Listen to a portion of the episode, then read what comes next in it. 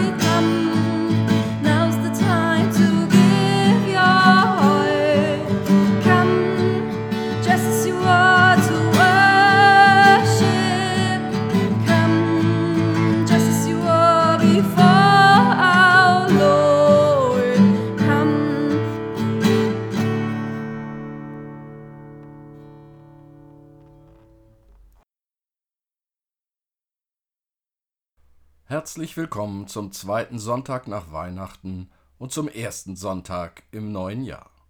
Christoph befindet sich im Urlaub und so werde nur ich, Robert, heute die Texte lesen und sprechen. Die Musik wird von Caroline Atzenhofer und Christine Rauterberg an der Gitarre gestaltet. Zusammen mit Kirsten Ahrtal werden diese auch singen. Olga Burmeister spielt wieder das Klavier.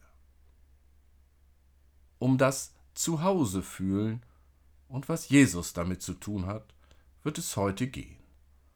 Und so feiern wir im Namen des Vaters und des Sohnes und des Heiligen Geistes. Amen.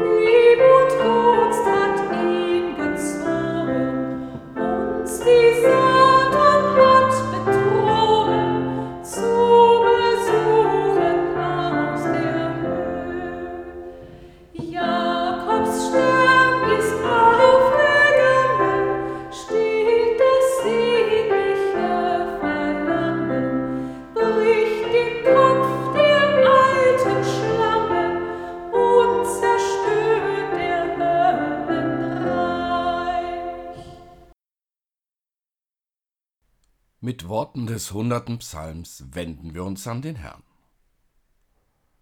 Jauchzet dem Herrn alle Welt. Dienet dem Herrn mit Freuden, kommt vor sein Angesicht mit Frohlocken. Erkennet, dass der Herr Gott ist.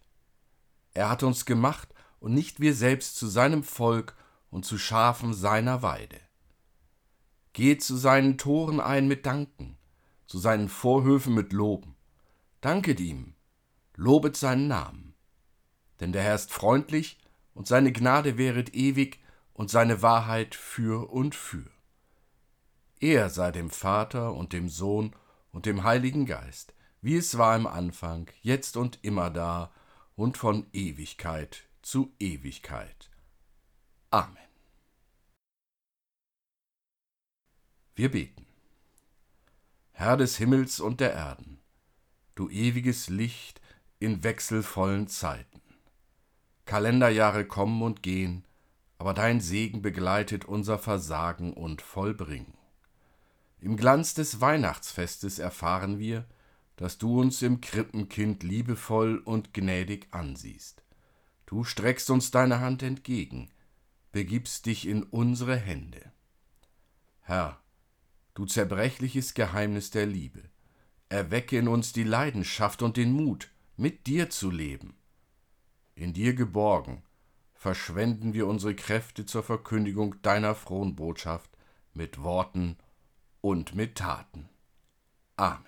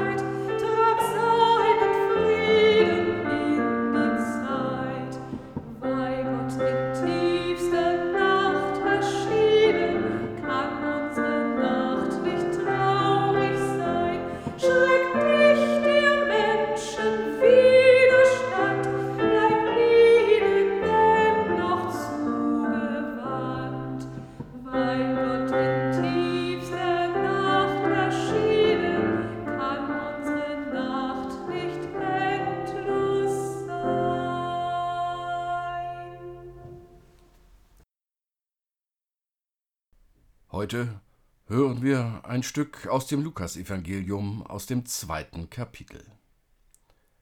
Und seine Eltern gingen alle Jahre nach Jerusalem zum Passafest. Und als er zwölf Jahre alt war, gingen sie hinauf nach dem Brauch des Festes. Und als die Tage vorüber waren und sie wieder nach Hause gingen, blieb der Knabe Jesus in Jerusalem, und seine Eltern wussten's nicht. Sie meinten aber, er wäre unter den Gefährten und kamen eine Tagesreise weit und suchten ihn unter den Verwandten und Bekannten. Und da sie ihn nicht fanden, gingen sie wieder nach Jerusalem und suchten ihn. Und es begab sich nach drei Tagen, da fanden sie ihn im Tempel sitzen, mitten unter den Lehrern, wie er ihnen zuhörte und sie fragte. Und alle, die ihm zuhörten, verwunderten sich über seinen Verstand und seine Antworten. Und als sie ihn sahen, entsetzten sie sich und seine Mutter sprach zu ihm, Mein Kind, warum hast du das getan? Siehe, dein Vater und ich haben dich mit Schmerzen gesucht. Und er sprach zu ihnen, Warum habt ihr mich gesucht? Wusstet ihr nicht, dass ich sein muss in dem, was meines Vaters ist? Und sie verstanden das Wort nicht, das er zu ihnen sagte. Und er ging mit ihnen hinab und kam nach Nazareth und war ihnen gehorsam. Und seine Mutter behielt alle diese Worte in ihrem Herzen. Und Jesus nahm zu an Weisheit, Alter und Gnade bei Gott und den Menschen. Liebe Hörerinnen und Hörer, ist es zu Hause schön? Viele werden jetzt ein Ja denken. Doch warum ist es eigentlich schön zu Haus? Vermutlich, weil einem alles vertraut ist. Der Geruch, die Geräusche. Alles hat seine bekannte Ordnung. Hier der Lichtschalter für den Flur, dort das Wohnzimmer mit dem Weihnachtsbaum, hier der gut gefüllte Kühlschrank. Ganz wichtig auch die Menschen. Hier sind sie einem wirklich die Nächsten, einem verwandt und wohlbekannt. Es gehört für die meisten Menschen zu den angenehmen Erlebnissen, heimzukommen. Es ist gut zu wissen, wo der Wohlfühlort ist. Vielleicht ist es ein Zeichen der Vernunft, die Heimat zu lieben, und ein Zeichen der Weisheit und der Gnade, zu wissen, wo überhaupt Heimat ist. Den Ort zu kennen, wo ich in Übereinstimmung mit mir selbst, mit Gott und meinem Nächsten leben darf. Jesus als zwölfjähriger Jugendlicher pilgert mit vielen, auch mit seinen Eltern und weiteren Verwandten, zum Fest nach Jerusalem. Bald werden sie die Stadt mit dem Tempel sehen, den Tempel Gottes, das Haus, in dem Gottes Ehre wohnt. So unbeschwert wie als Zwölfjähriger wird Jesus nie wieder nach Jerusalem gehen, voller Vorfreude auf das Fest. Zudem befindet er sich auf dem Heimweg zum Haus seines Vaters. Die Pilger strömen nach Jerusalem und bestaunen die Stadt und feiern Passa, das Fest des Auszuges aus Ägypten. Dieses Fest in Erinnerung an die Führung Gottes, dieses Fest für alle, die sich weiterhin führen lassen wollen von Gott. Ein Fest für die, die sich von Gott Heimat schenken lassen möchten, denn Gott weiß einen Ort, wo jeder und jede leben kann, ein Zuhause für jeden und jede. Jesus kommt heim. Er sieht den Tempel. Er geht hinein und weiß, hier ist meines Vaters Haus. Alles ist ihm hier vertraut. Vertraut auch die Menschen. Sie sind seine Geschwister. Und als die Tage des Festes vorübergehen, kehren sie wieder zurück in die Dörfer und Städte. Auch Maria und Josef und alle aus der Verwandtschaft von Jesus kehren zurück dorthin, von wo sie aufbrachen. Jesus bleibt. Nichts ahnend sind seine Eltern. Er wird bei den Verwandten sein, so denken sie. Und Jesus? Kann man es ihm übel nehmen, dass er in Jerusalem geblieben ist, in seines Vaters Haus? Kann man es jemandem vorhalten, wenn er nicht die Vertrautheit und die Behaglichkeit seines Heimes aufgeben möchte? Zu Hause fühlen wir uns sicher vor der Welt. Zu Hause sind wir sicher vor der Begegnung mit unliebsamen Menschen, sicher vor dem Kontakt mit der bedrohlichen, lauten Welt. Hier hat man seine Ruhe, hier kann man für sich sein. Jesus, allein zu Haus, allein im Tempel? So ganz auch nicht. Im Tempel finden sich noch andere Menschen, sympathische Menschen, mit denen er sich gut unterhält.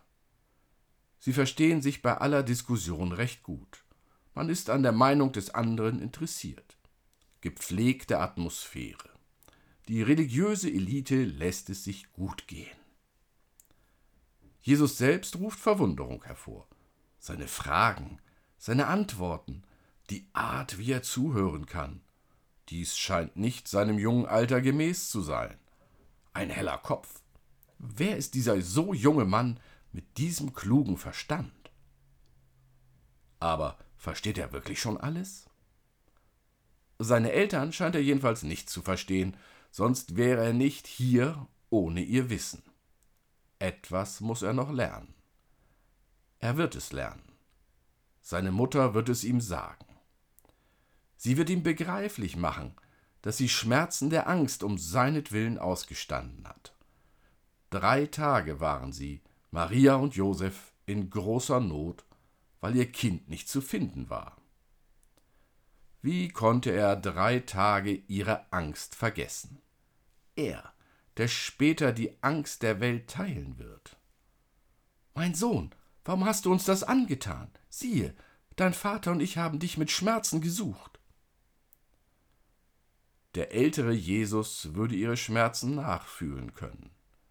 Später, als er die Menschen suchte, die dahin irren wie verlorene Schafe. Er wird einmal sagen, ich bin gekommen, zu suchen und selig zu machen, was verloren ist. Welch tiefe Gefühle verbergen sich hinter diesem Satz. In der Angst seiner Eltern spiegelt sich Jesu künftige Angst um die Menschen, die für ihn Schwestern und Brüder sind. Seine Angst um die Starken und um die Schwachen, seine Angst um die Tüchtigen und um die Versagenden, dass sie nicht den Weg nach Hause finden, den Weg zu ihrem Vater im Himmel. Diese Angst um einen Menschen ist selbstverständlich für jeden Liebenden und jede Liebende, selbstverständlich auch für Jesus. Natürlich sind die Eltern wütend auf ihr Kind. Wie konnte er ihre Sorgen vergessen? Nun, Maria und Josef bräuchten keine Angst zu haben, denn er ist schließlich im Tempel, in Gottes Heim, zu Hause, wo denn sonst? Er gibt sich seinen Eltern zu erkennen als der Sohn Gottes. Eindeutig. Es sind die Gefühle von Eltern, die Maria und Josef daran hindern zu begreifen, was Jesus sagt. Er, Jesus, ihr Kind, gehört ihnen nicht. Sie hören es, und doch verstehen sie es nicht. Führen wir uns noch einmal deutlich vor Augen.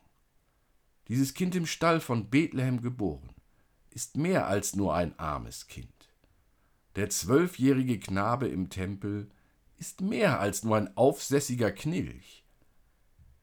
Der Mann, der er zukünftig sein wird, den Staub der Landstraße schluckend, der unterwegs sein wird wie ein Heimatloser, er weiß dennoch ganz genau, wo seine Heimat ist. Wisst ihr nicht, dass ich sein muss in dem, was meines Vaters ist? Er hat Gott als seinen Vater erkannt der Tempel, sein Vaterhaus. Seine Eltern werden es eines Tages verstehen. Jesus geht dann doch mit seinen Eltern nach Nazareth und war gehorsam.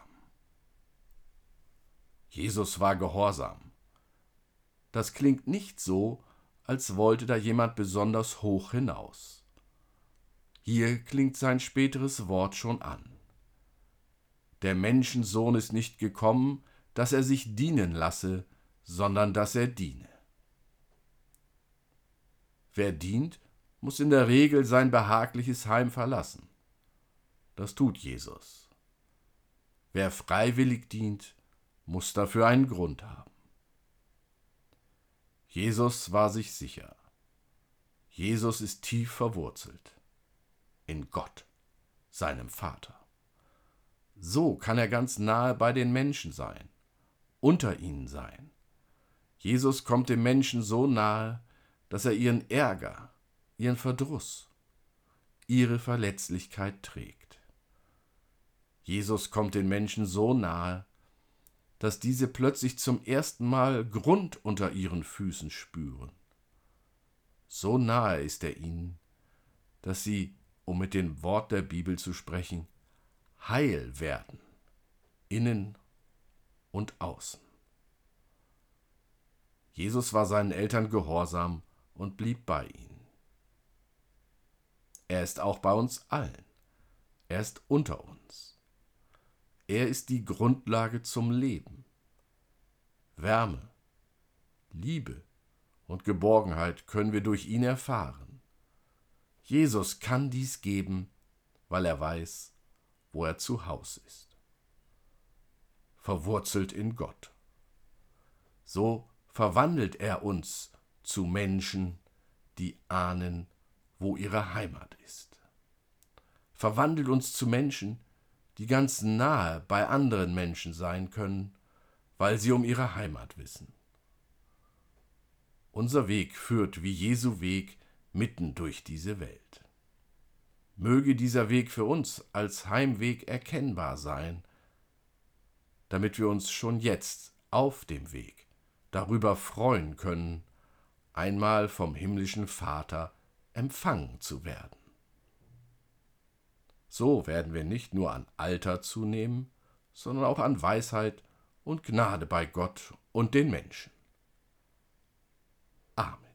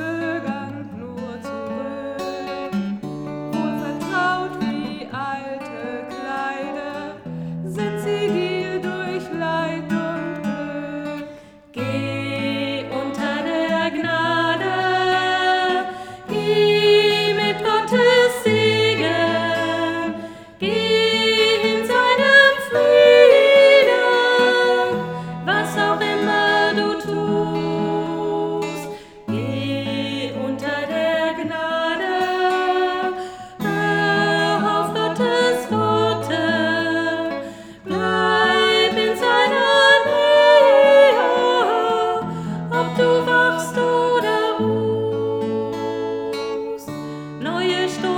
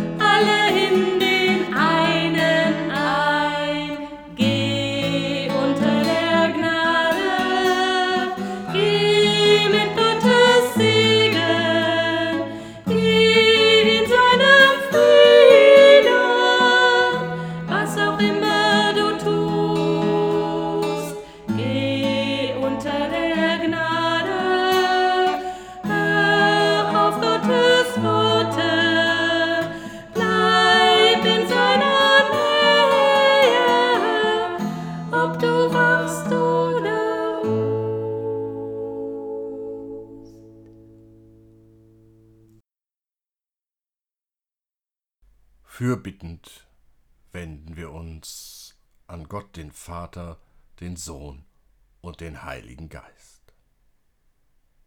Gott, du bist gekommen, um Menschen zu suchen, dass ihr Leib und ihre Seele wieder aufatmen und leben. Wir beten für sie, dass sie dich nicht vorübergehen lassen. Wir beten für alle, die die Zukunft fürchten, dass sie vertrauen. Für alle, die gescheitert sind, dass sie neu beginnen.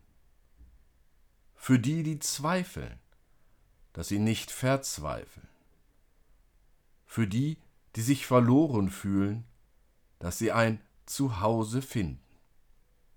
Wir beten für alle, die hungern, dass sie gesättigt werden. Für die, die satt sind, dass sie ihre Hände öffnen. Für die auch, die es gut haben, dass sie nicht undankbar werden. Für die Mächtigen, dass sie begreifen, wie verletzlich sie sind. Wir beten für alle, die in dieser Welt leben zwischen Hoffnung und Furcht und für uns selbst. Begegne uns in unserem Bruder, in Jesus, deinem Sohn. Amen. Und so lasst uns beten, wie es uns der Herr durch seinen Sohn Jesus Christus gelehrt hat. Vater unser im Himmel, geheiligt werde dein Name, dein Reich komme, dein Wille geschehe, wie im Himmel so auf Erden. Unser tägliches Brot gib uns heute und vergib uns unsere Schuld, wie auch wir vergeben unseren Schuldigern. Und führe uns nicht in Versuchung, sondern erlöse uns von dem Bösen. Denn dein ist das Reich und die Kraft und die Herrlichkeit in Ewigkeit. Amen. Segne du uns, Gott, damit wir Menschen sein und werden können. Segne du uns, Herr, damit wir frei werden von all dem, was uns beherrscht. Segne du uns, Vater, damit wir uns von dir herausfordern lassen. Segne du uns, Mutter, damit wir uns in deinen Schutz stellen können. Segne du uns, Freund, damit wir uns riskieren können und Vertrauen lernen. Segne du uns, Geliebter, damit wir sehnsüchtig bleiben und die Liebe leben. Amen. Sei behütet auf dein